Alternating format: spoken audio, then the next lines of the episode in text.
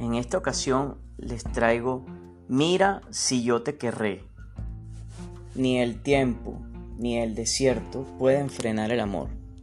El hallazgo inesperado de una vieja fotografía hará que Montse Cambra, una doctora de 44 años, abandone su Barcelona natal para buscar su primer amor.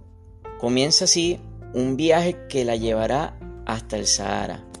El afán de supervivencia y la pasión de vivir de un pueblo olvidado en el desierto la ayudarán a descubrir su verdadero destino.